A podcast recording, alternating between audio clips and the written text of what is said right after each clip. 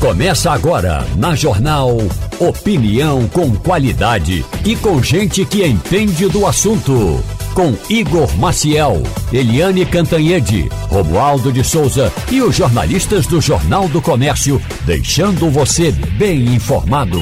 Passando a Limpo. E começa agora o Passando a Limpo. Muito bom dia a todos. Bom dia, Ivanildo Sampaio. Bom dia. Bom dia, Romualdo de Souza. Bom dia. E vamos consertar o áudio do Romualdo, tá bem longe o Romualdo de Souza. A gente vai aumentar o áudio Oi, dele para ele dar bom dia de novo daqui a pouco. Maria Luísa Borges, bom dia. Olá, muito bom dia. O... Vamos começar aqui o, o programa. A gente já tá com. A gente vai conversar com o deputado Túlio Gadelha, já agora no começo do programa, porque uma comissão de deputados, de senadores, está visitando, é a comissão de trabalho da, da Câmara dos Deputados que está visitando o metrô do Recife. E a gente vai conversar já agora. Já está na linha? Túlio Gadelha, deputado, muito bom dia. Bom dia, amigos. Bom dia, ouvintes. Deputado Túlio Gadelha, o senhor tá onde agora? Conte aí pra gente. Rapaz, eu estou a caminho da estação do metrô do Recife para me encontrar com o senador Humberto Costa, com outros deputados, para a gente fazer uma visita técnica ao metrô do Recife. E após a visita, nós faremos reuniões com os sindicatos metroviários, com pessoas ligadas ao governo, né, com movimentos sociais, para a gente ouvir o que os usuários, o que os funcionários do metrô têm pensado sobre a estrutura do metrô, o modal, o modelo, né, que a gente imagina que pode servir de gestão para esses próximos anos. Então a gente vai iniciar uma série de diálogos aí para a gente levar isso para o governo do estado, levar para o governo federal, porque esse é um equipamento fundamental para Pernambuco, para o Recife, e a gente não pode eh, desvalorizar o metrô do Recife. Ô deputado, o, vocês estão indo. O, o o encontro foi marcado na estação central, no Recife? Na... Foi marcado onde? Foi marcado na estação central do Recife. Sim. Foi bom. Isso, a gente está a caminho da estação central do Recife. Certo. Aí de lá vocês vão partir para algum lugar ou não? Olha, uma visita técnica consiste em, em olhar os equipamentos, né, escutar pessoas que têm conhecimento técnico sobre, sobre esses equipamentos, para avaliar os custos, a situação atual desses equipamentos, o que é preciso para a gente ter um, um fluxo maior de veículos. Né? Hoje a gente tem uma média de 29 estações, mais 7 estações de BLT. Uhum. É Isso, somando tudo, são 71 quilômetros de extensão, né, se a gente soma os 39 quilômetros do VLT. E isso faz o tráfego de quase 400 mil passageiros por dia. Uhum. né. Só que, infelizmente, nos últimos anos, o metrô do Recife vem num sistema autofágico, quando um carro quebra, eles tiram peça de um outro carro que estava funcionando para alimentar esse carro que quebrou. Então, com isso, a gente vem perdendo a quantidade de trens que circulam, ou seja, feito com que os trens ficassem mais sobrecarregados, mais lotados e o tempo de espera aumentasse. Uhum. Alô, deputado? Oi, estou te ouvindo. Oi, porque está cortando um pouquinho a ligação. O deputado, nós estamos aqui na nossa bancada com o Ivanildo Sampaio, Maria Luísa Borges e Romualdo de Souza, que querem lhe fazer perguntas. Vou começar por Ivanildo Sampaio. Bom dia, deputado. A gente tem no transporte eh, rodoviário todo ele privatizado. No entanto, quando se fala de metrô e se fala em estatizar, em desestatizar e privatizar o metrô, o sindicato faz o maior eh, protesto, vai para a rua, ameaça quebrar, enfim. O senhor é favorável à privatização do metrô ou prefere que ele continue estatal com os problemas que tem há muitos anos que o governo não resolve? Ivanildo, não existe uma resposta precisa para o modelo de gestão do metrô. Uma coisa eu posso garantir, que é um equipamento público fundamental para o povo pernambucano, para quem mora na região metropolitana do Recife, e que ele não sobrevive só com a iniciativa privada, precisa de incentivo do governo federal, do governo do estado, porque em nenhum lugar do mundo o metrô é um equipamento superavitário. Muito pelo contrário, é um equipamento deficitário, mas ele cumpre uma função social fundamental para o Estado, para a mobilidade urbana na cidade do Recife e na região metropolitana. Deputado Túlio Gadelha conversando com Passando a Limpo agora, deputado que integra uma comissão de parlamentares que está visitando hoje o metrô do Recife, buscar uma solução para o metrô do Recife. Maria Luísa Borges. Deputado, muito obrigada por estar aqui conosco no Passando a Limpo. É, uma coisa que se sabe é que a situação do metrô ela está assim há décadas. Né? O metrô não tem investimento há muitos anos é, é, e eu diria que atravessa várias gestões. Né? É, poderia se dizer que é uma questão, é, é, poderia se atribuir, por exemplo, aos quatro anos do governo Bolsonaro, mas não, ele vem das administrações do PT, ele vem das administrações do PSDB. Então, é, é uma construção coletiva de vários governos que deixou o metrô do Recife na situação que ele está atualmente e que, vamos combinar, não tem como culpar um governo só para pela situação, há déficit de funcionários,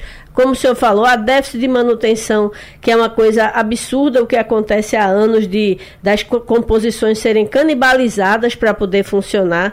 Né? Teve época aqui da gente até é, é, dizer que notícia não era quando o metrô quebrava, era quando ele estava funcionando, porque praticamente todos os dias a gente via aquela cena lamentável da população tendo que descer na, no meio do, do, caminho e sair andando por uma linha é, é de metrô, porque a composição havia parado.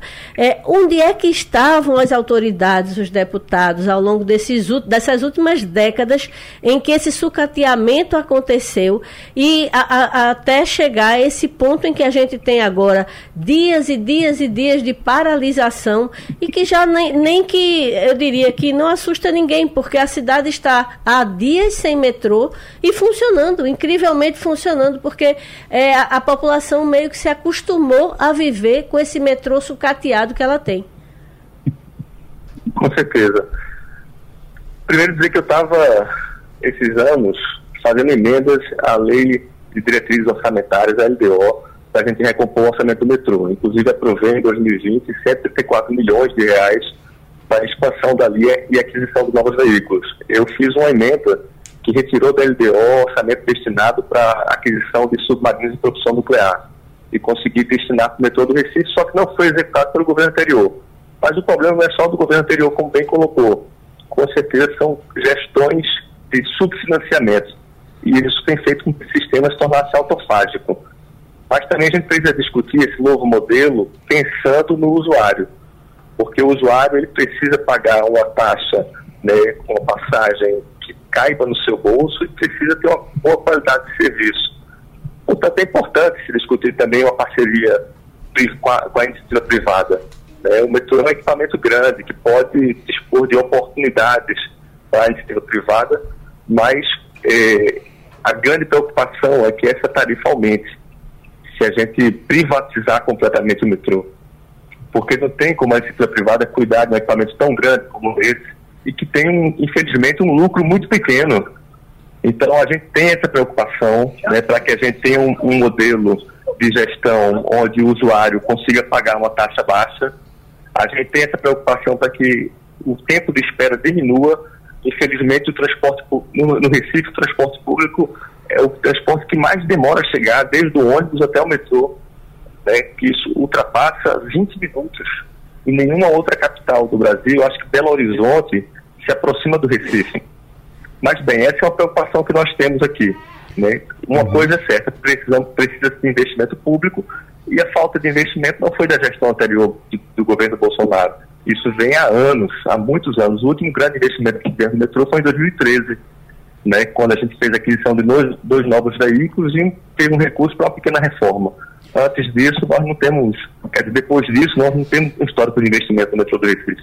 Ô deputado, uh, no ano passado uh, foi feito um, um, estudo do governo do estado, junto com o BNDES, foi feito um estudo para trazer o metrô para o estado. E aí se chegou à conclusão que a melhor solução seria trazer o metrô para o estado e aí trabalhar com uma concessão junto à iniciativa privada para exatamente fazer isso. Você utilizar, claro, subsídio, você faria um, um sistema misto, né? Um subsídio e com o sistema privado administrando aquilo ali ali.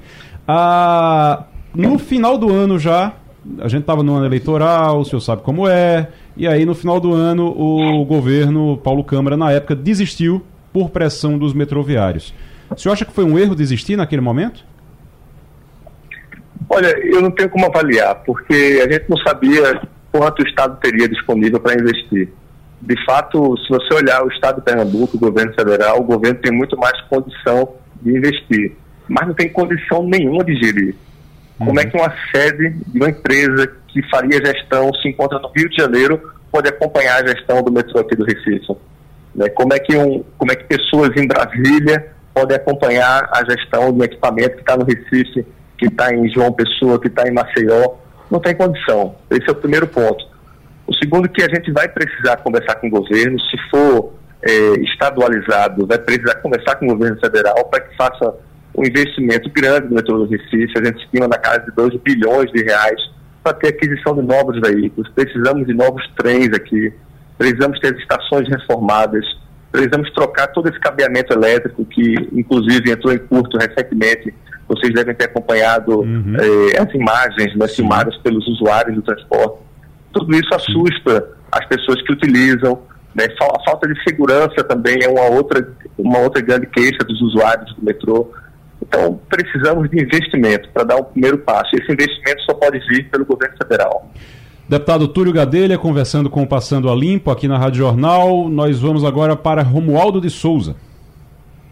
Deputado, muito bom dia para o senhor. Tem um aspecto que é a tal da politização do metrô do Recife. Ora, a responsabilidade é do governo federal, ora é do governo estadual, ora os trabalhadores dizem que não pode privatizar de jeito nenhum e, na verdade, as soluções elas precisam ser encontradas o quanto antes. Eh, o senhor tinha me dito eh, dias atrás de que a estimativa de 2 bilhões, 2 bilhões e meio seria o, o pontapé inicial para tirar o metrô do Recife dessa zona cinzenta entre estar quebrado e prestar um serviço eh, muito ruim à população pernambucana. Agora, houve de fato o lançamento do chamado PAC, o novo PAC, que Lula chama de novo PAC, tem recursos para o metrô, houve uma reunião com a governadora Raquel Lira, houve uma reunião com o ministro das cidades. Aí a pergunta é, deputado Túlio Gadelha, 2 bilhões e meio esse é o dinheiro necessário ou precisa de mais? O Maldo, essa é uma excelente pergunta. Eu, inclusive, estou aqui em frente à sede do Metro Rec aqui na, no, na cidade do Recife. A gente está é, discutindo com os gestores do equipamento sobre a necessidade desses investimentos, com os trabalhadores, com os metroviários também, a gente ter uma estimativa exata do que é preciso investir para a gente tirar o metrô dessas condições. Primeiro, esse é um primeiro ponto. Um segundo ponto é a situação dos trabalhadores. Né? Se existe um programa de privatização né, sendo discutido, como é que ficam esses trabalhadores que acumularam essa experiência, que conhecem bem a linha férrea, que conhecem bem os equipamentos. Então, precisamos incorporar esses trabalhadores nesse novo modelo de gestão. Agora, esse é um modelo que tem que ser discutido abertamente, né, com os metroviários, com os usuários do transporte, com o governo do Estado, o que nós sabemos é que não existe interesse do governo federal de continuar fazendo a gestão desse equipamento. E cá entre nós também não existe interesse é, da classe política em, em ver a gestão de um equipamento tão importante como esse lá no Rio de Janeiro ou em Brasília. É importante que as pessoas que façam a gestão estejam aqui no estado de Pernambuco, porque caso ocorra algum problema, precise comprar uma nova peça, é, a gestão estando aqui, a cabeça estando aqui, fica mais fácil de administrar. É, o tempo de espera para para aquisição de nova peça, né, ou para trazer um técnico que possa ser capaz de consertar um equipamento que porventura venha quebrar, isso atrapalha muito o usuário. É, se você for ver a quantidade de trens que tem parados hoje aqui na, no metrô do Recife, parece um cemitério de trens. É uma coisa terrível. Né? Então, para o governo federal passar para o governo do estado, primeiro a gente precisa de um grande investimento para aquisição de novos veículos e para contratação de bons profissionais para fazer reforma nessa parte elétrica, que também é uma coisa que nos preocupa. Agora, deputado, é, só para encerrar, o senhor. É, eu sei que o senhor já. O senhor conhece, o senhor já, já andou de metrô aqui no Recife, já, né? Já, já algumas vezes. Certo. O, eu tenho certeza que o senhor conhece, o, o, senador Humberto Costa conhece também. Agora, eu, eu sinto muito que o metrô esteja em greve, que vocês não possam passar pela experiência junto com os seus colegas, levar os seus colegas para a experiência de pegar um metrô lá em Jaboatão, de ir até a estação central no Recife, no aperto ali, para entender como é a situação, a, a, a, a rotina dos usuários todos os dias. Mas que bom que vocês estão aí e vamos aguardar para ver no que é que vai, o, o que é que vai acontecer a partir de agora. Porque Olha, precisa ter alguma ação depois, né, isso. deputado? Precisa ter eu, alguma eu ação. já peguei muito metrô. Uhum. Diferentemente de grande parte da classe política, eu venho do movimento estudantil, uhum. uma família de classe média baixa, e eu sei o que é o metrô do Recife. Agora, eu também sei o que é não ter recurso para investir no metrô. Uhum. E eu sei também o drama que vivem os metroviários aqui, de precisar consertar uma peça, de levar grito de usuário, que o usuário às vezes culpa um, um, um, ferroviário, um metroviário, que não tem culpa nenhuma por ter, por ter um carro quebrado, porque falta manutenção. Então, assim, é um drama, de fato, o metrô do Recife, que a gente precisa encontrar uma solução quanto antes. Por isso, hoje, a gente está aqui nessa visita técnica, através do requerimento que nós aprovamos na Câmara Federal. Vocês vão encontrar a governadora depois? Dentro da programação, existe sim encontros com a governadora para tratar sobre o tema. Muito bem.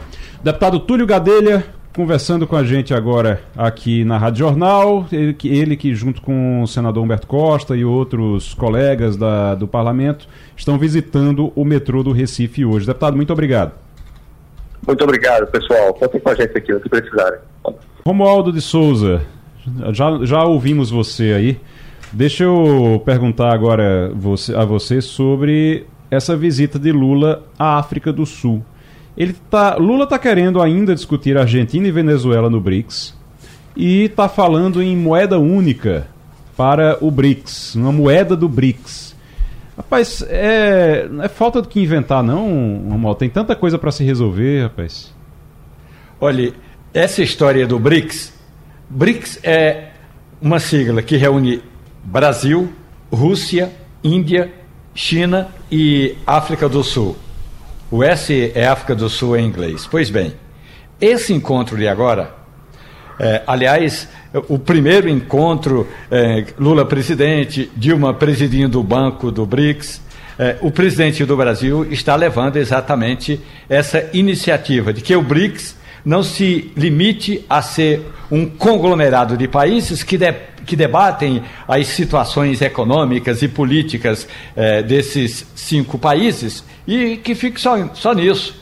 Lula acha o seguinte: que tem alguma função social ter um banco desses cinco países.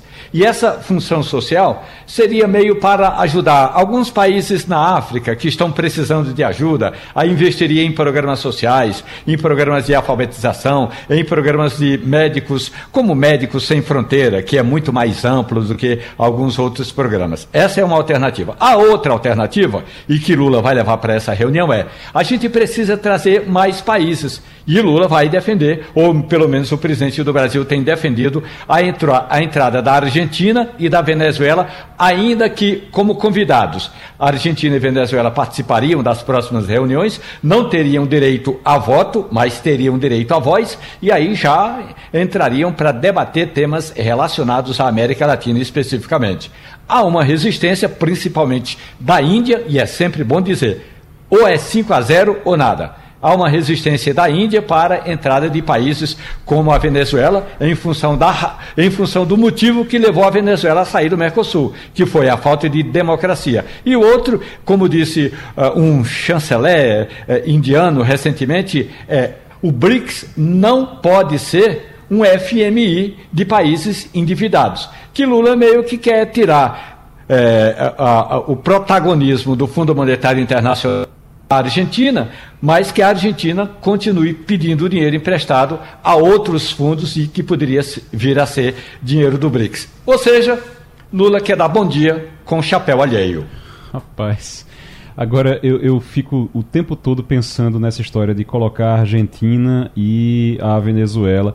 A Argentina, você pelo menos você tem uma. Pelo menos tem uma eleição tem uma livre, eleição, né? É, inclusive com o risco de um opositor. Tem alternância de a Lula, poder, né? Mas é, tem alternância de poder, aí tudo bem. Mas a Venezuela, sem você nem ter É uma- eleição, sem você. É uma tragédia econômica, mas não é uma tragédia política, digamos assim, né? É. O poder se alterna, você tem duas linhas políticas muito claramente delimitadas, as duas eh, se digladiando, é fato, mas elas existem, e aí eh, eh, você permite uma alternância de poder, enfim, eu, eu, eu lamento do ponto de vista econômico, eu acho que economicamente é insustentável você, você querer que a Argentina esteja no bloco, até porque economicamente ela não tem representatividade para estar lá. Né? O próprio Brasil já seria de se questionar, porque quando você compara o tamanho do Brasil, as potências que estão lá, gente, a gente está falando de China, né? a gente está falando de, de Índia, a Índia hoje é um gigante, a, a China hoje é um gigante é, econômico, a segunda maior economia do mundo e, e a qualquer momento, a- a- nas próximas anos, ela deve passar a economia americana, né, vai virar o motor do mundo. Né? A, a Índia é um gigante tecnológico, a Rússia, se não tivesse se metido nessa enrascada que Putin não sabe como sair da guerra da, da Ucrânia, ela ela estaria numa situação talvez mais confortável, né? Ela está economicamente derretendo por conta da aventura da guerra na Ucrânia, né? Aliás, tem um, um fiasco aí bem maluco que foi ele para tentar fazer um- mais uma basófia né, de, de Putin, ele tentou fazer um renascimento da corrida espacial e a nave dele eh, colidiu né, na Lua, não conseguiu pousar, né? Bateu na Lua. Eu Bateu na Lua com a Lua tudo, espatifou, espatifou, foi, foi pro polo da Lua para tentar É. achar água e espatifou quando chegou lá, ou seja, Eu fiquei preocupado com a Lua depois. Será Foi, que né? prejudicou alguma coisa Pois por lá? é, pois é. O homem, se- o homem que espatifou milhões e milhões de rublos na, numa corrida espacial que ele não tinha condições de fazer. Está provado tecno- tecnologicamente que ele não tinha tecnologia para fazer. E a Índia pousou, né? A Índia conseguiu, né? É, é. Então, assim, o Brasil já não tem representatividade nem tecnologia para estar nessa, nessa mesa, né? É, é, a, a África do Sul aí tentando é, é, é, ter- é, é, ser política nessa história, mas basicamente a gente está no meio de gigante. E aí querendo levar um país destruído a- política a e própria- economicamente a própria a construção a própria, a própria construção regimental da, do BRICS eu acho que já é algo que precisa ser observado porque o BRICS é um, um bloco de países em desenvolvimento de países em crescimento, de países que estão se desenvolvendo e que devem ser superpotências no futuro. Então você tem essa é a, a- esse foi o mote original do BRICS. E aí você querer colocar a Venezuela e a Argentina soa como quase se você for pensar nesse É mote afronta. original soa como como soa quase como galhofa, como piada, é uma afronta, né? é uma afronta. Ivanildo. É isso aí, não é? É, a, a, a África hoje tem vários países pequenos né, que também sonham em, em entrar para o instituto, o instituto que tenha uma, é, uma dimensão maior e possa ajudá-los. Agora, quando o Lula fala na Venezuela e na Argentina, não se sabe o que é que ele quer, né? Porque você continua defendendo a Venezuela, um país quebrado, com um ditador sanguinolento, é, com um, um sistema político que acabou, não existe, não é? Meu Deus do céu, e ele insiste nessa história de, de- de Venezuela e de Argentina. A Argentina tem ainda, como Maria Luísa falou, a virtude de ser uma democracia. Os po- poderes lá se alternam, um partido entra, o outro sai, embora por trás esteja sempre o peronismo, mas é um país que faz eleições dire- limpas, diretas, escolhe seus representantes. Não é o caso da Venezuela. Tem um ditador, o país está quebrado, é, o sistema é, de exploração de petróleo, que era um dos melhores do continente, acabou. Então, por que insistir com isso? Por que Lula não vai se aquietar e cuidar do Brasil? Romualdo de Souza, eu vou chamar um intervalo agora, mas antes eu queria que você dissesse pra gente que que história é essa do ministro do Turismo pedindo à Polícia Federal investigação Uma empresa que vendeu passagens aéreas sem ter. O ministro do Turismo foi atrás dessa empresa, está querendo que a Polícia Federal investigue. E aí? Pois é. O Código de Defesa do Consumidor já é claro. Se você vende um produto que não tem, você tem de ser responsabilizado pelas consequências que sofreu o comprador. O que ocorreu foi que uma empresa dessas que compram milhas, eh, na verdade ela faz o seguinte: a empresa compra milha, e aí pega essas milhas e vai lá na empresa aérea e troca por passagem. Pega essas passagens e vende a passagem. Só que às vezes alguma coisa dá errada. Ou algumas vezes as companhias aéreas não aceitam essas milhas como passagem, ou não priorizam. O fato é que muitos passageiros que compraram pacotes para setembro, outubro, novembro e dezembro não vão poder embarcar.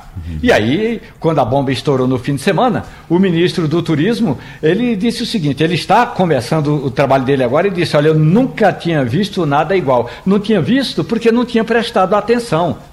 No Brasil já se fazia denúncias de que essa venda aí meio casada de passagem aérea com milha, troca por milha, iria dar errado um dia. Deu, deu errado agora, e aí Celso Sabino pediu, esteve com, por telefone, eh, não teve pessoalmente porque o ministro da, Justi da, Justiça não, não estava aqui, mas falou por telefone com o ministro da Justiça, então Turismo e Justiça conversaram. Agora a Polícia Federal vai investigar por que a empresa esteve o tempo todo vendendo passagem aérea, passagem que não tinha. Eu é, confesso a você que eu via essas passagens, esses anúncios, essas coisas, ficava pensando. Eu não. Assim, eu, quando eu fui entender direito como era que funcionava isso, na minha cabeça isso é pirâmide. Na minha cabeça funcionava como uma pirâmide. Você não sabia que estava entrando naquilo ali como pirâmide. Eles vendiam como se fossem passagens realmente.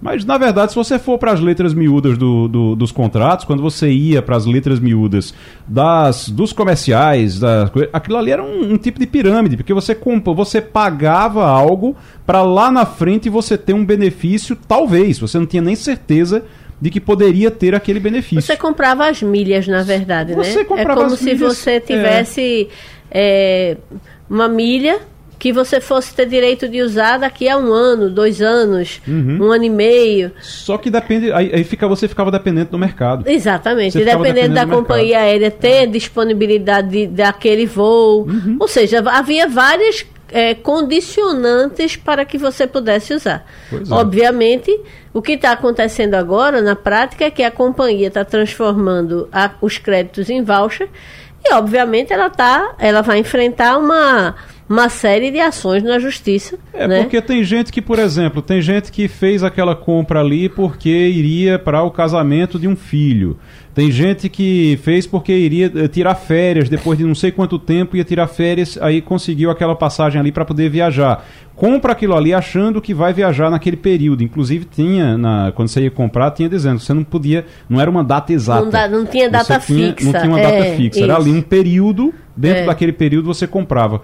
O problema é que depende do dólar, depende do euro, depende do, do, das bolsas, depende de um monte de coisa, depende do preço do, do querosene de avião, depende de um monte de coisa ali e você não tinha como prever isso. As coisas foram ficando mais imprevisíveis e a empresa não pôde arcar com aquilo que, que prometia, nem dentro daquele período. Com as compras das passagens que havia, havia vendido. Vai aí... devolver agora e quando devolver, devolve exatamente porque não tem como pagar, como arcar, uh, como arcar com, a, com as passagens daquele e dia. E com o voucher que você recebe, não vai dar para comprar. Pre é, o preço de mercado das passagens, o preço real, uhum. porque o que acontece é que foram, foram, é, é, foram vendidas, entre aspas, créditos de passagens por um preço que não é o preço das passagens. Sim. Então, o que vai acontecer é que com aquele crédito, né, que, com, com aquele voucher, você não tem como arcar com as passagens que você gostaria de arcar. Então, você com aquele crédito, você não consegue viajar para onde você gostaria. E aí, né? por causa disso, com certeza vai ter muita gente abrindo ação, entrando com processo é, com contra certeza. a empresa. Vai ser uma enxurrada de ação, é, né? É, mesmo que, é, como você diz, o ministro pode estar indignado agora, mas a, a, a, a o, o o, a venda já vem há algum tempo, né? É. Daquela modalidade de passagem flexível, né? Como você disse, em aberto, que a pessoa comprava uhum. sem saber exatamente quando iria viajar. É. que é um sistema muito parecido com pirâmide. Você, você faz um pagamento agora para quem vai viajar agora, para no futuro você ter alguém que vai pagar a sua que você vai viajar também. Se lá na frente as pessoas começarem a não comprar muito, ela, a sua passagem que você já pagou, você não consegue. Você não vai conseguir. Funciona, é como se fosse um sistema de pirâmide, quando você vai a fundo realmente para entender como era que a empresa funcionava na compra e venda ali daquelas passagens. E já na linha conosco, o subchefe da Polícia Civil de Pernambuco, Mauro Cabral. Doutor Mauro, muito bom dia. Bom dia. Doutor Mauro, eu queria que o senhor explicasse para a gente o plantão digital. É um novo sistema para otimizar o uso do efetivo policial. A gente conversou aqui há alguns dias com um representante da Polícia Militar que explicou bem direitinho para a gente como era que tá sendo, como era que estava sendo feito o policiamento. E o nosso questionamento sempre é em relação ao efetivo da polícia. O efetivo da polícia, que a gente sabe que existe uma dificuldade, não é segredo para ninguém, não é, um, um, não é nem uma grande manchete, uma grande novidade, todo mundo sabe que o efetivo não é suficiente aqui em Pernambuco. E o que a gente tem aqui é que você, com um efetivo menor, você precisa trabalhar com inteligência. E aí eu vi aqui o plantão digital, que é para otimizar o uso do efetivo policial. Como é que ele funciona, doutor Mauro? Exatamente, Igor. É, o plantão digital, ele inaugura uma nova era na Polícia Civil de Pernambuco, na medida que ele traz a tecnologia como importante aliada para otimizar nossos recursos, deixando os serviços fechados à população pernambucana mais eficientes é uma, é uma virada de chave. É, a gente está saindo do modo analógico para o modo digital, deixando essa cegueira tecnológica. A gente precisa, como você falou, precisa otimizar o uso do nosso efetivo. Doutor Mauro Cabral é subchefe da Polícia Civil de Pernambuco, conversando com a gente aqui sobre o plantão digital. Mas como é que funciona realmente o plantão digital, doutor? É, é o seguinte, é, quando uma pessoa ela é presa, vou falar Sim. de forma bem didática, de forma bem simples, quando certo. a pessoa é presa, ela precisa ser apresentada ao delegado de polícia para que ele delibere, para que ele aprecie aquela prisão. Então, essa apresentação estava sendo presencial. A partir de agora, nessas três cidades inicialmente, depois nós vamos avançar com esse projeto, a apresentação ela vai ser por videoconferência, ela vai ser de forma digital o delegado vai fazer, vai apreciar a prisão da mesma forma, sendo que ele estará à, à distância. Certo. É, no caso, essas três cidades são Toritama, Oricuri e Igaraçu. É, essa primeira etapa do plantão digital vai funcionar assim. É porque essas cidades não têm delegacia 24 horas, não tem delegacia à noite, é isso? Isso, vamos tomar aqui como, por exemplo, Oricuri. As ocorrências que uma prisão que fosse realizada, fosse levada a efeito em Oricuri, ela teria que se apresentar em Araripina. Uhum. Então, é, a partir de agora nós acrescemos um polo de plantão digital em Uricuri, de modo que a Polícia Militar não vai, não vai mais precisar fazer esse deslocamento até Araripina e voltar. É uma economia de em torno de 120 quilômetros. Então ela vai apresentar no, no, próprio plantão digital e o delegado, como eu falei, a, a distância, vai analisar essa prisão e vai adotar todos os procedimentos inerentes à prisão. Então, explicando, isso... expli explicando então, como é que acontecia antes? O policial prendia ali o efetivo prendia. O policial militar. Policial militar. E ele não tinha a quem entregar o, o, o preso. Ele precisava ir para outra cidade para poder fazer a autuação todinha lá. E ele entregava o preso para poder voltar para a cidade dele. E aí, enquanto ele ia, a cidade ficava com um efetivo menor. Era isso que acontecia. O objetivo, então, é evitar que o policial saia da cidade, então. Esse é um dos ganhos, né? É, em todo o Brasil existe um modelo do plantão regionalizado. Uhum. São regiões uhum. que se instalam os plantões e quando há a prisão de alguma pessoa, essa pessoa é levada para esses plantões, que são regionalizados. Entendi. Nesse caso agora, a gente está levando um plantão digital e vai fazer com que a Polícia Militar faça a prisão, por exemplo, na cidade e continue na cidade. Então vai diminuir o tempo de ausência dela, além de economia de recursos com o deslocamento. Entendi. É, Maria Luísa? Bom dia, doutor Mauro. Além da, de Toritama, Oricuri e Igaraçu, há algum projeto para ampliar esse serviço para outras cidades, outras regiões do estado de Pernambuco? Ah, é, bom dia, Maria, Maria Luísa. Assim, nós estamos é, trazendo tecnologia para a Polícia Civil de Pernambuco. Tecnologia é a palavra da vez em segurança pública. Nós iniciamos aí com essas três cidades, mas já, já estamos fazendo estudos para poder ampliar esse plantão digital. É importante destacar que esse projeto ele já vem sendo executado em outros estados no Brasil. Então, nós estamos trazendo agora para Pernambuco e a receptividade e a execução durante a nossa semana foi excelente. Doutor Mauro Cabral, é subchefe da Polícia Civil de Pernambuco, conversando com o Passando a Limpo sobre o plantão digital para tentar otimizar o uso da, do efetivo policial em algumas cidades, já começando por Toritã, Ouricuri e Igaraçu, usando tecnologia para isso. Ivanildo Sampaio. Bom dia, doutor Mauro. É muito bom, é muito importante trabalhar com tecnologia, todo mundo aplaude. Mas os pernambucanos estão cobrando é mais segurança no momento. É, diminuir o número de furtos, de assaltos, de crimes violentos. Tudo isso que impacta negativamente o povo de Pernambuco. Eu pergunto ao senhor, esse projeto, ele está ligado, pelo menos, a outros projetos é, que visem diminuir a violência ou ele é apenas uma burocracia que deixa de ser mais burocrata para ser mais prática, mais é, trabalhar com mais, mais rapidez? É, bom dia, Danilo. É, perceba, é, esse projeto agora ele faz parte de um conjunto de, de outros tantos. Na medida que a gente otimiza é, o efetivo, a gente passa a utilizar esse efetivo é, reforçando as investigações. Então, se você investiga mais, você prende mais, você entrega melhores resultados. Nós estamos trabalhando diuturnamente para entregar mais segurança à população, à população pernambucana. Doutor Mauro Cabral é subchefe da Polícia Civil de Pernambuco. Romualdo, tem pergunta, Romualdo? Mauro Cabral, bom dia para o senhor. É, aqui no Distrito Federal, é, a ideia é exatamente a seguinte: é, essas é, audiências elas já foram inclusive testadas. E a gente precisa, é, além de, desse compre, dessa compreensão de que o senhor é, afirma aí, precisa da compreensão do policial, é, tanto do policial militar que vai apresentar o, o preso ao delegado, mas precisa também de tecnologia. A pergunta é: o governo de Pernambuco tem tecnologia, tem internet suficiente em Toritama, Uricuri e Igaraçu? Porque às vezes a gente sabe que a ideia é boa, mas se não tiver internet não vai funcionar, Mauro. É, bom dia, Romualdo. É, Romualdo, não tivemos problemas durante o final de semana com a internet.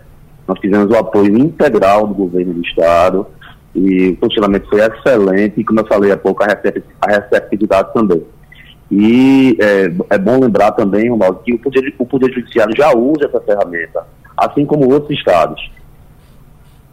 Certo. O doutor Mauro, só para encerrar, eh, a gente fica sempre se perguntando, isso é algo que vai ser ampliado, como o senhor disse, então eh, diminui a necessidade de delegados na, na, no Estado, a gente vai, a gente sabe que tem um, vem um concurso por aí, não vai dar para suprir toda a demanda, toda a necessidade que existe hoje da, nas delegacias. Então, de um lado faz um concurso e é, vai suprir o restante com esses plantões digitais? Seria isso? Seria essa a estratégia? É, a, a, estratégia ela foi bem pensada. Nós fizemos reuniões prévias de planejamento, acompanhamos a execução e não só aqui em Pernambuco está iniciando o projeto, mas nos outros estados nós identificamos que, há, que isso otimiza o efetivo, passamos a utilizar o efetivo de forma mais uhum. eficiente. E certamente, sim, nós vamos conseguir é, é, utilizar melhor utilizar melhor os delegados para poder é, fazer os, os flagrantes. Entendi. Tá bom. Ok, doutor Mauro Cabral, subchefe da Polícia Civil em Pernambuco, muito obrigado. Obrigado pela participação. Eu que agradeço. Bom dia. E já com a Eliane Cantanhede agora. Eliane, muito bom dia. Bom dia, Igor, colegas, ouvintes. Ô, ô, Eliane, saiu de novo aquela pesquisa, a pesquisa que é feita com a avaliação da, da, da população sobre as instituições.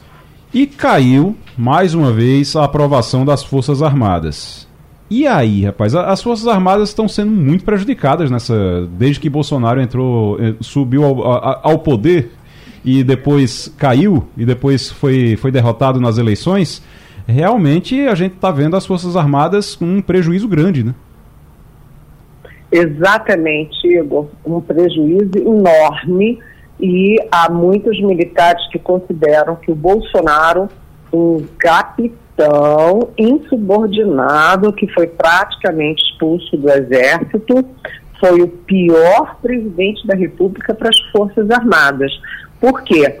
Porque quando a gente compara Lula e Bolsonaro em relação às Forças Armadas, o Lula investiu no reequipamento das Forças Armadas.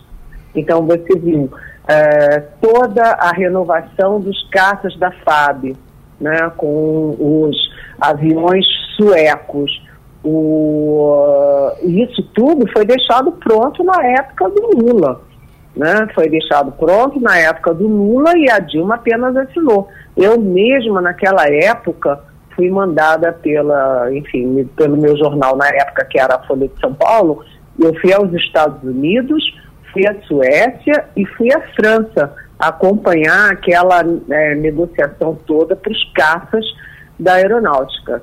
Quando você vê Marinha, o, a, todo o programa de submarinos da Marinha, o novo programa, incluindo o uh, submarino Scorpene de propulsão nuclear, o acordo com a França, foi na época do Lula.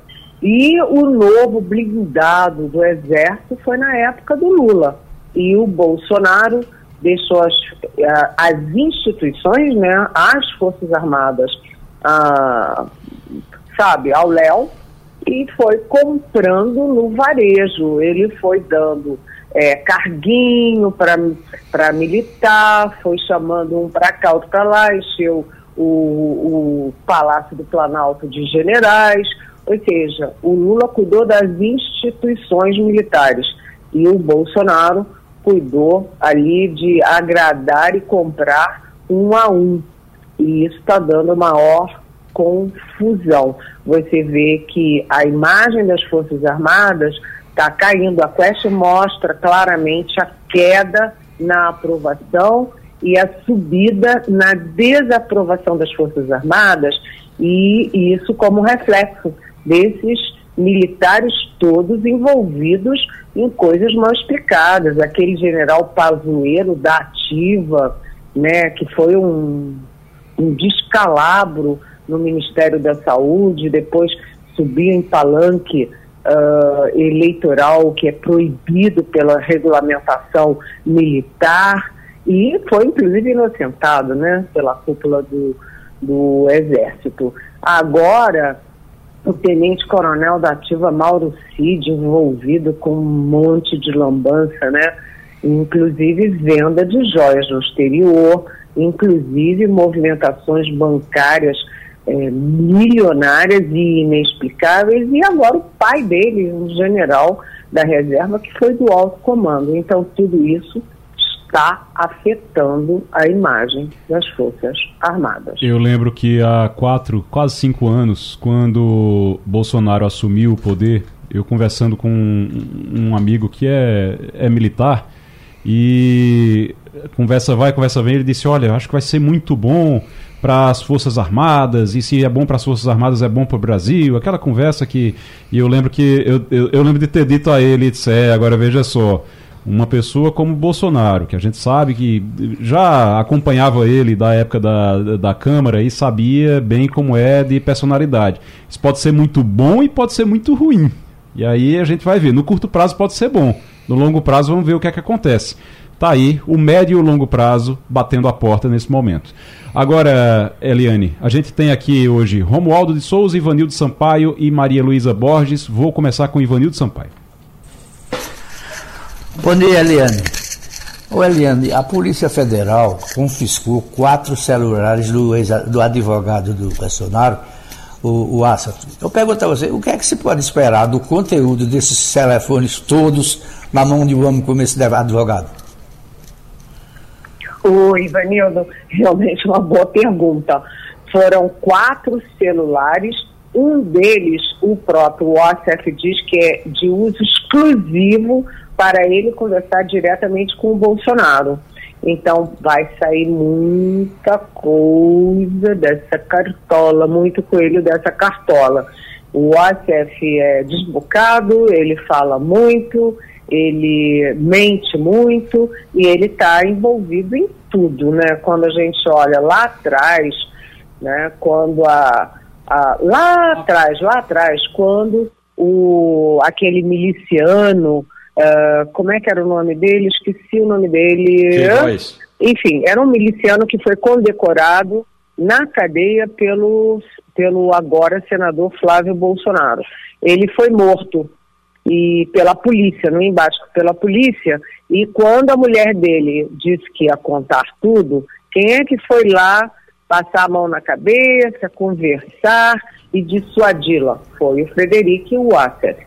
Depois, quando se descobriu o esquema das rachadinhas e o Fabrício Queiroz, que era o pivô daquilo tudo, a Polícia Federal prendeu o Fabrício Queiroz aonde? Na casa do Wassef, lá em Atibaia. O Wassef dizia que nem sabia quem era o, o Fabrício Queiroz. E aí a polícia descobre ele dentro da casa do Wassef.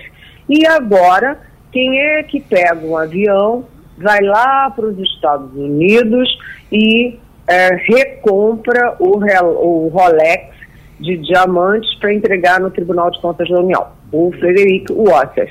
Ou seja, é, aqui em Brasília a gente chama ele de cleaner, ou seja, ele limpa a sujeira.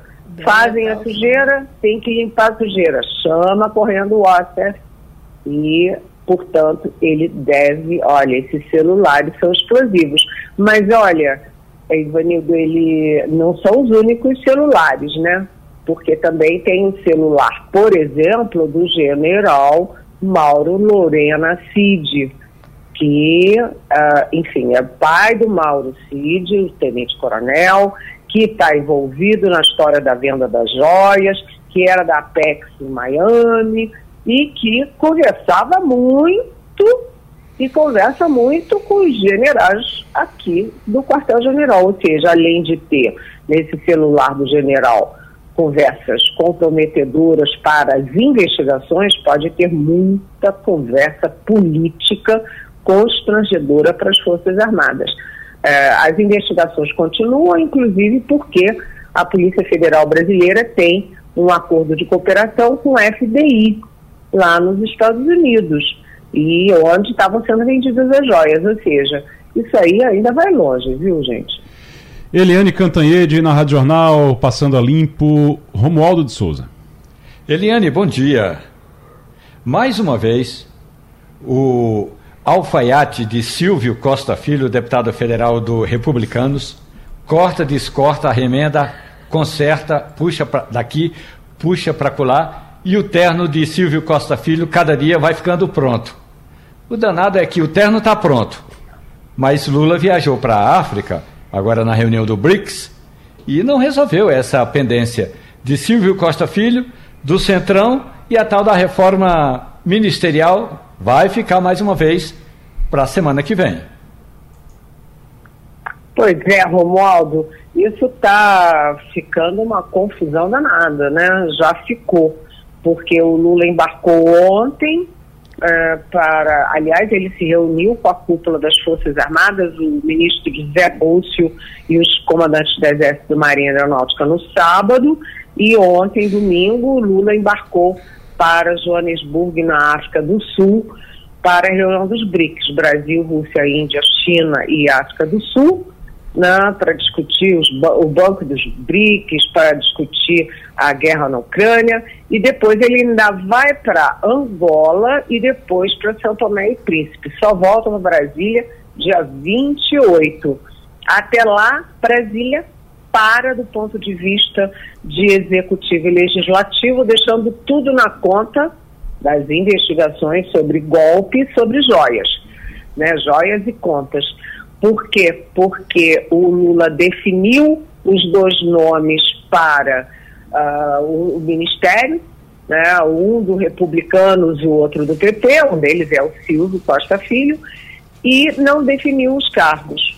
E uma curiosidade é que o Lula sempre viaja com um monte de ministros, 11 ministros, 9 ministros, e dessa vez só levou três para a África. Levou o ministro Fernando Haddad, da Fazenda, o, evidentemente o Mauro Vieira, que é do Itamaraty, e a Aniele Franco, que é de ministra da Diversidade Racial. E não levou mais ninguém. Por quê? Porque ficaram aqui os ministros todos pensando: será que eu vou ser demitido? Um bom exemplo é o Ministério do Desenvolvimento Social, porque o Wellington Dias é do PT, né? E toda hora ele caiu, não caiu, ficou, não ficou. Enfim, ele está com a cabeça prêmio. E enquanto isso, o Congresso para, porque ninguém está falando na âncora fiscal que está para ser votada na Câmara. Não tem nem previsão de pauta.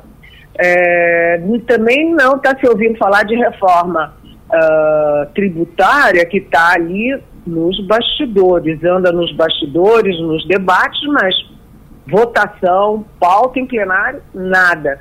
CARF também, nada. O Congresso está sentado, de braço cruzado, esperando o Lula. Ou seja, ruim para o Lula, ruim para o Congresso, ruim para o país. O Lula tem que ser um pouquinho mais rapidinho. Se ele for demorar uma, um mês e meio, como foi na troca do turismo, lascou-se, viu, gente? Eliane Cantanhede, aqui na Rádio Jornal. Maria Luísa Borges. Eliane, é, voltando um pouco é, para a questão dos militares que você começou a, a, a nos contar, é, eu queria ver o que é que você nos fala aí de uma reunião fora de pauta que teve no fim de semana de Lula com o alto comando aí das Forças Armadas.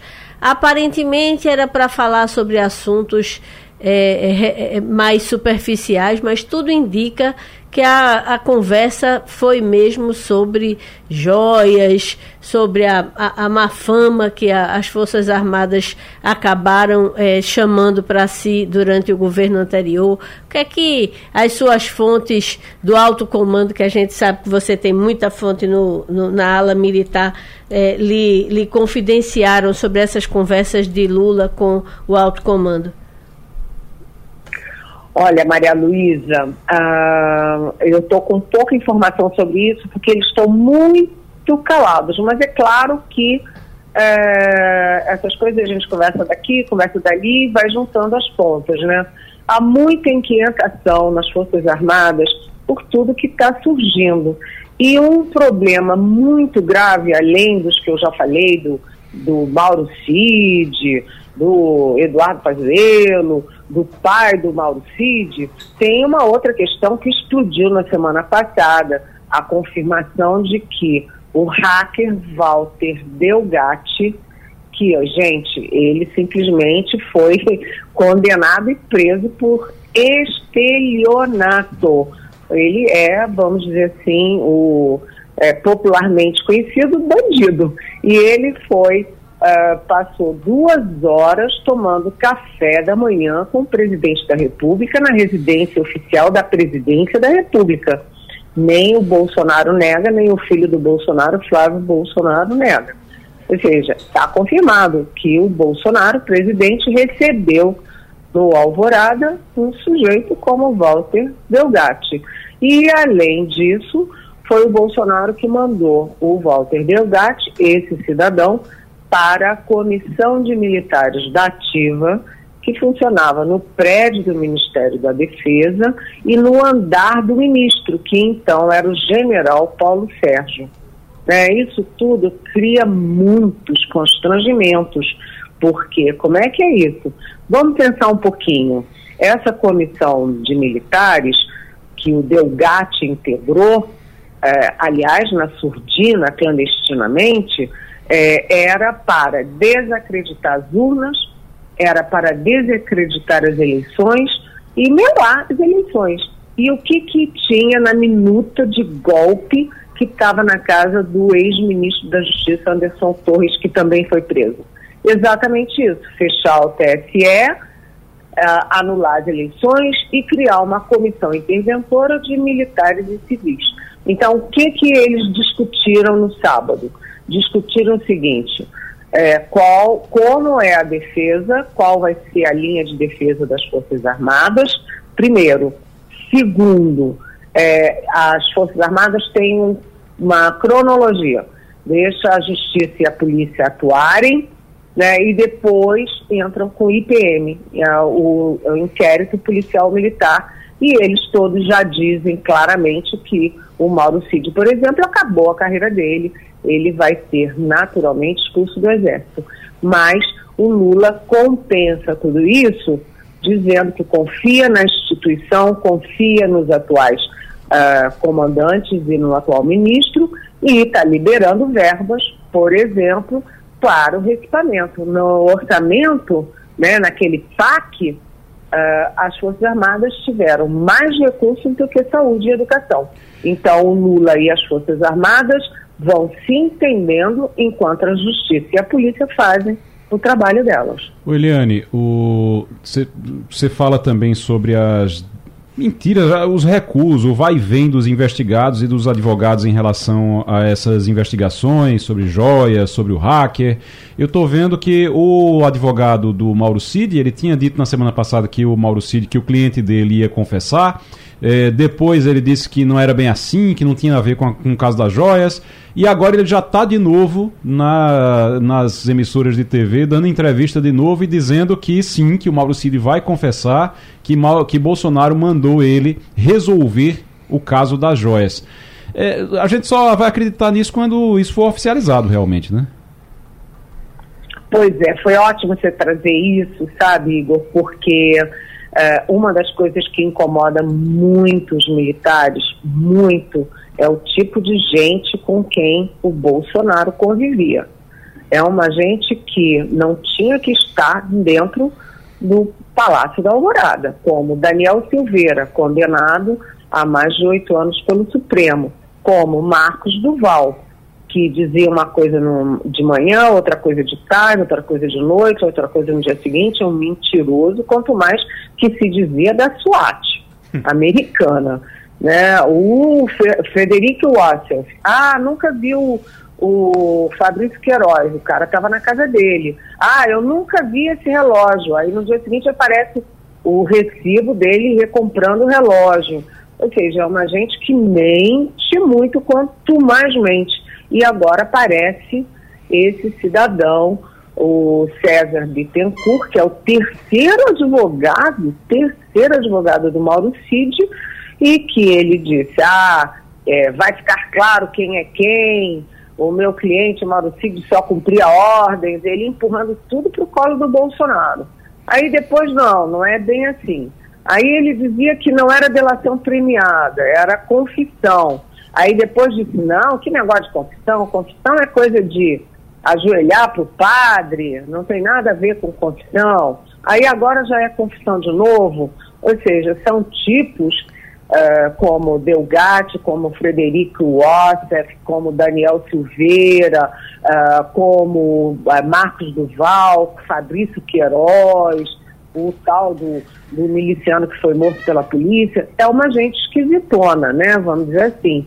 E o fato é o seguinte: o fato é que o Bolsonaro está nas mãos do Mauro Cid.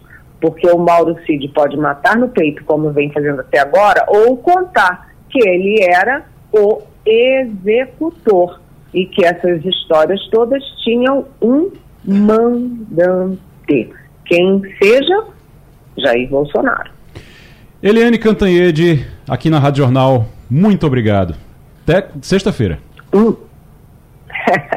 Sexta-feira eu vou estar de férias. Ah, é verdade, é verdade. Eliane Cantanhede entra de férias, volta em setembro, não é, Cantanhede? Exatamente, exatamente. Valeu, Saudades de vocês. Vá lá, aproveite suas férias, descanse bem muito e volte cheio de informação como sempre. Obrigado. Obrigada. Mas a gente estava conversando, eu até vou conversar com o Rafael Guerra depois. Rafael Guerra deve estar com certeza trabalhando em cima disso, mas a gente conversou agora há pouco com o Mauro Cabral, que é subchefe da Polícia Civil de Pernambuco, para entender, e aí ele explicou bem, e o que a gente entendeu aqui é, foi, e é realmente isso, ele confirmou, você não vai precisar de delegado em algumas cidades. Então, você não tem delegado, então você supre a necessidade hoje é, você vai suprir a necessidade com uma estação de uma estação ligada à internet. Você vai ter um computador ali com uma câmera, você faz a apresentação, a polícia militar faz a apresentação dos presos é, ali para aquela câmera. O delegado que está em outra cidade ele atende aquela, aquela chamada, faz a autuação todinha, tudo direitinho como tem que ser, de acordo com a lei e depois o policial vai lá e recolhe ele para a cadeia e continua o trabalho dele. Isso com certeza vai agilizar muito.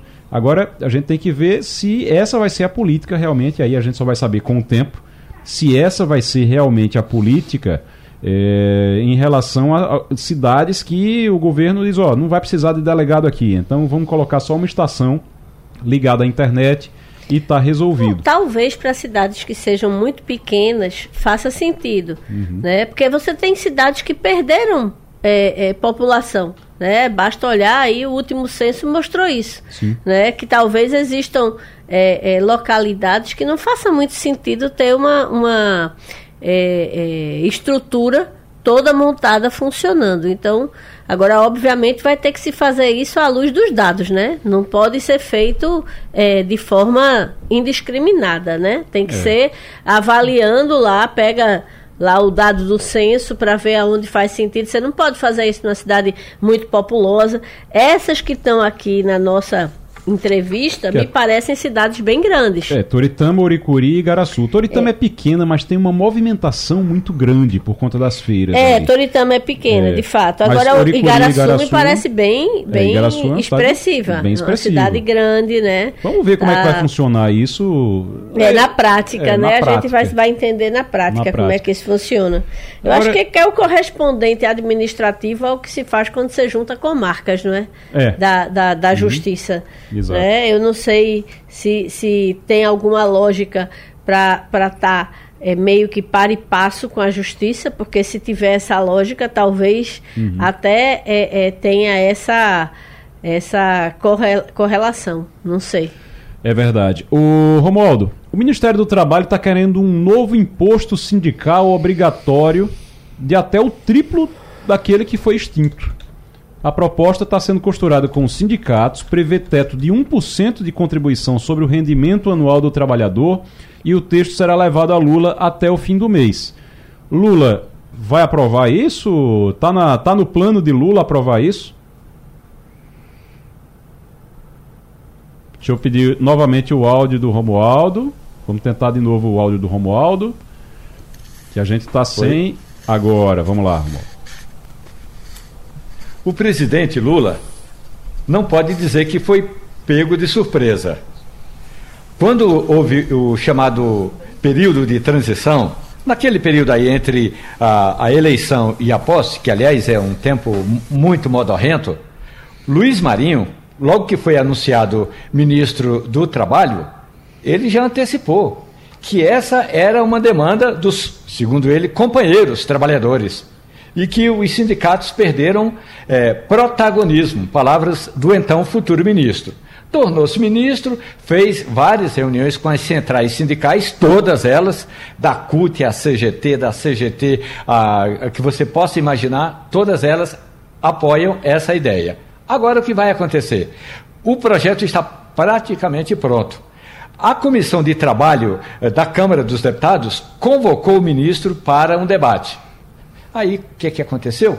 O ministro eh, pediu para transformar a convocação em convite, e qual é a diferença? É que convocação, o ministro é obrigado a ir. Convite, ele vai quando quiser. E aí ele pode marcar a data, ele disse que o projeto não estava pronto. Na verdade, ele disse que vai querer primeiro apresentar ao presidente Lula.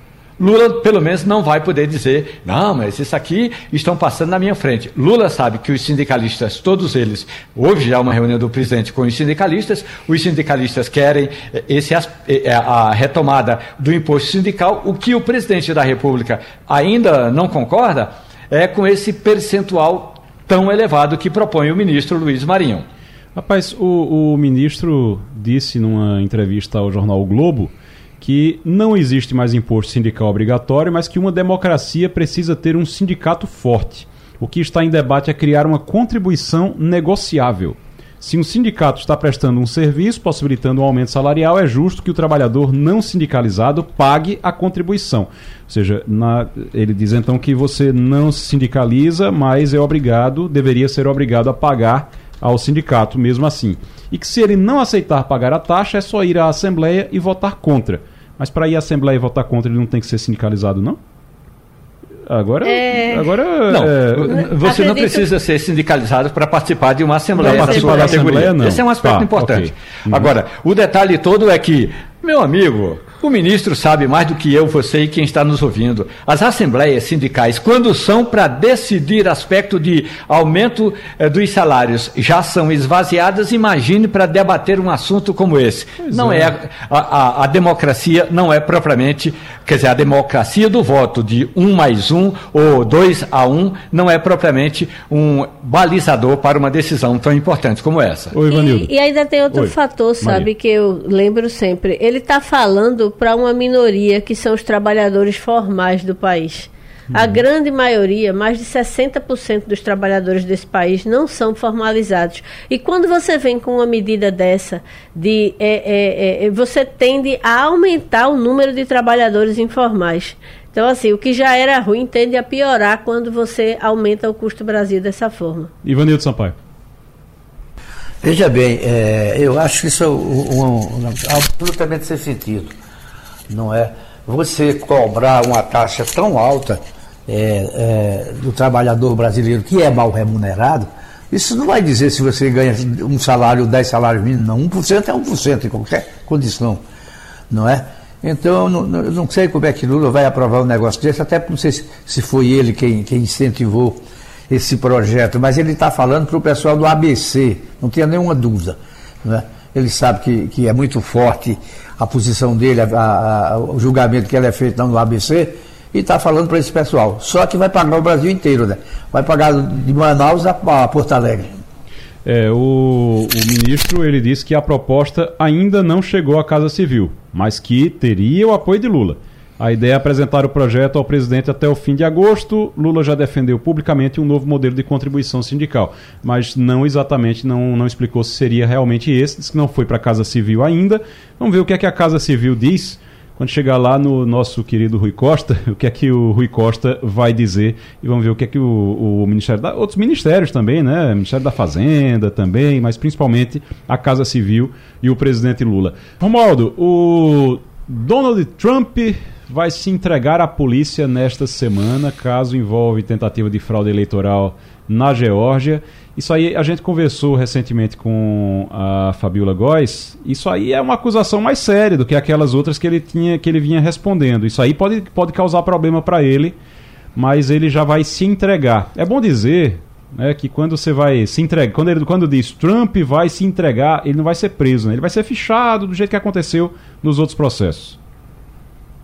Ou como a gente diz nas delegacias de, de polícia aqui no Brasil, naquelas que não são virtuais, vai tocar piano.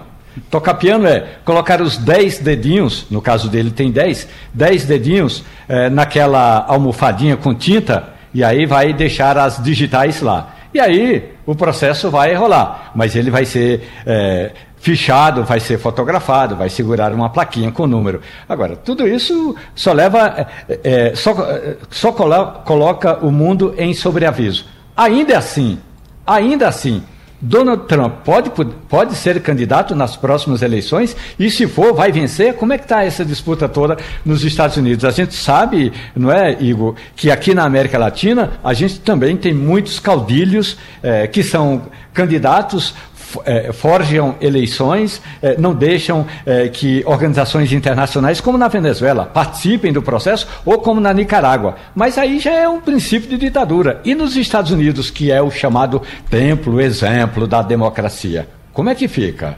Rapaz, por falar nisso, teve eleição no Equador, né, depois daquele assassinato. Após assassinatos e ameaças, Equador terá segundo turno entre indicada de Rafael Correia e filho de bilionário a chapa de Fernando Vilavicêncio candidato assassinado durante comício, aparece em terceiro lugar, apareceu em terceiro lugar. A campanha eleitoral foi marcada por violência e dia de votações teve esquema inédito de segurança com candidatos com capacete e colete à prova de balas. Eu estou vendo aqui a candidata, tem uma foto da candidata que terminou em primeiro, nesse primeiro turno, vai para o segundo turno ainda, a Luísa Gonzalez, e ela está indo para a sessão eleitoral ontem para fazer para votar cercada pelo exército. E a volta de Rafael Correia, né? E seria, se ela for eleita, é a volta de Rafael Correia que está no poder. exílio. Que está no exílio, né? Que está no exílio é, é, é, é suspeito de corrupção. É exatamente isso. Por isso que eu me lembrei da eleição do Equador, porque Rafael Correia teve que fugir para não ser preso, inclusive uhum. envolvido com problemas brasileiros, né? Problemas de Odebrecht e, e problemas da, daquelas investigações da Operação Lava Jato aqui. E ele acabou envolvido lá no Equador também, fugiu para não ser preso. E agora ele vai fazer a presidente. A sucessora. A sucessora. É algo, vai ser por um, um, um, ano, um pouco mais de um ano somente, que é uma eleição, como se fosse uma eleição suplementar, mas é exatamente o que você estava falando, né, Romualdo? Isso me lembra uma eleição municipal em 2000, ah, digamos, 2002 e mais dois, 2006, é, que o candidato a prefeito na cidade de, Luzia, de Unai, em Minas Gerais, estava preso ele foi um dos mandantes eh, de um crime bárbaro aqui na região do entorno de Brasília, que matou fiscais da, do, da Delegacia Regional do Trabalho. E esse preso era amigo do, do vice-presidente José Alencar. José Alencar saiu de Brasília e foi visitar o preso na cadeia três dias antes da eleição. E o cara acabou vencendo a, a disputa. Ou seja, alguma coisa tem que melhorar nessas democracias chamadas de incipiantes, sobretudo aqui na América Latina. Rapaz, eu me lembrei agora, você falou aí, eu me lembrei de um, de um deputado que ele dava expediente na Câmara como era o nome dele? Ele dava expediente na Câmara e quando terminava o expediente ele ia para Papuda, né? Ia para o presídio. Tinha, Exatamente, tinha dois deputados. Eles faziam o seguinte: é, ele, um deles estava, é, é assim, ele estava preso. E aí, como é que ele fazia? Ele trabalhava o dia todo no parlamento. Aliás, se envolvia em tudo quanto é comissão, só para ficar até tarde da noite é, é, na cadeia. E aí, ele, quando era noite, ele ia para Papuda. E aí, um desses dias, ele fez o seguinte: ele colocou é, lanche dentro da cueca. Lanche dentro da cueca. O lanche que era distribuído por deputados, é, ele colocou dentro da cueca e tentou entrar na, na, na Papuda. Quando chegou na Papuda, aí os guardas prenderam ele e ele acabou perdendo uma dessas regalias. Eu estou tentando achar o nome desse parlamentar, mas o fato é que é, tem deputado. É, no ano passado a gente tinha Daniel Silveira e. É, uh, de Liz, aquela deputada de Liz que matou ou que mandou matar o pastor, o marido né? dela, uhum. que andava com a tornozeleira eletrônica lá no Salão Verde sem nenhum problema. Teve também o senador Assi Gurgax, que presidia sessões do Senado Federal com uma tornozeleira. É, um desses deputados, que era o Natan Donadon, ele era do MDB de Rondônia, ele fazia o seguinte: como ele era integrante da mesa diretora e não perdeu o cargo na mesa diretora, ele presidia sessões na Câmara até altas horas. E aí depois pegava uma viatura da Polícia Legislativa que o levava até a Papuda. Ou seja, Romualdo, é assim que funciona no Brasil tão, até hoje. Vocês estão tão assim, surpresos, é, existe todo um movimento dentro dos Estados Unidos é, que acredita que Donald Trump é perfeitamente elegível.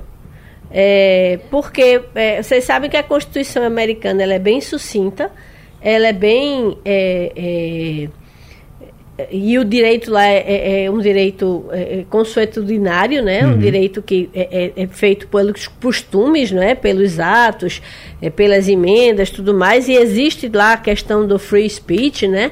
E simplesmente não há nada que diga que se Donald Trump for condenado, ele tenha que ter seus direitos políticos cassados. Então, é possível que Donald Trump possa ser eleito, possa ser votado e eleito. Não há nada que impeça. Então, existe toda uma discussão é, se ele pode continuar é, é, na corrida presidencial. Ele lidera no Partido Republicano, porque nos Estados Unidos, primeiro você tem que se cacifar para ser o candidato do seu partido. Depois que o seu partido decide que você é o candidato dele, né, e pra, basicamente só tem dois partidos que realmente são. É, é, é, tem candidatos que são é, viáveis. Existem vários outros partidos menores, mas no final, só dois partidos que colocam candidatos viáveis, que é o Partido Republicano e o Partido Democrata.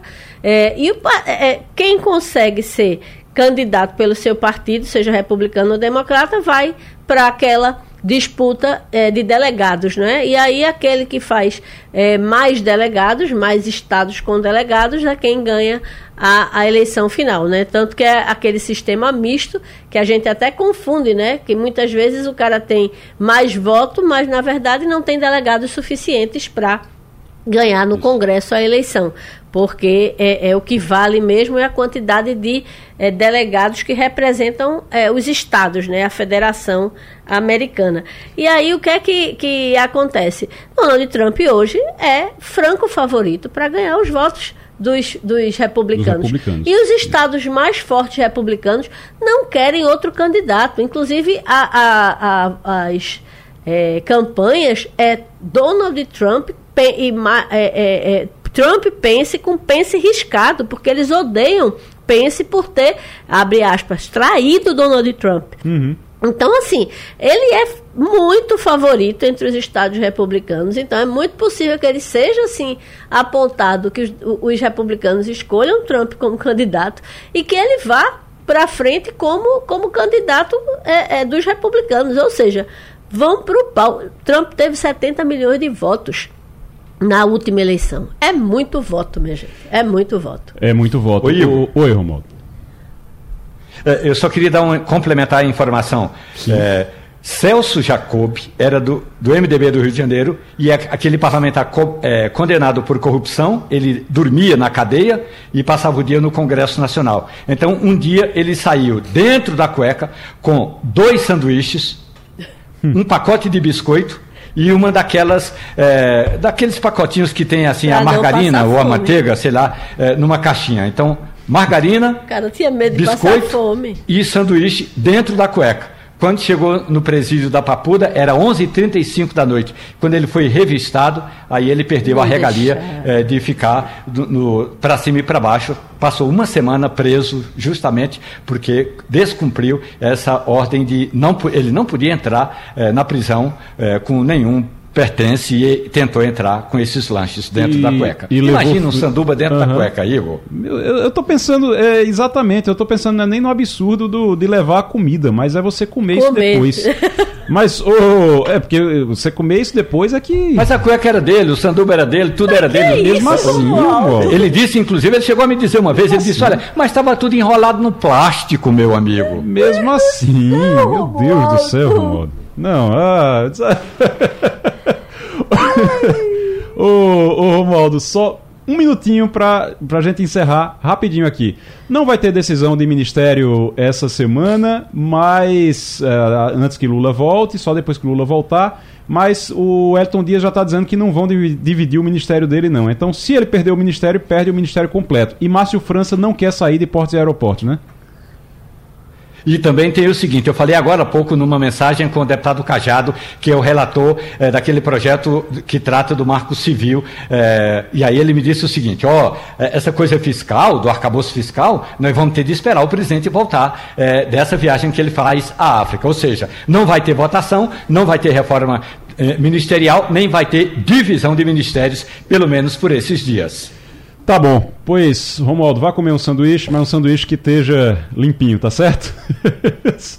valeu, valeu Olá. Romualdo de Souza, Ivanildo Sampaio, obrigado, Maria Luísa Borges também, muito obrigado aqui pela participação na bancada do Passando a Limpo. Passando a Limpo vai ficando por aqui. Um grande abraço para você, bom início de semana, até amanhã.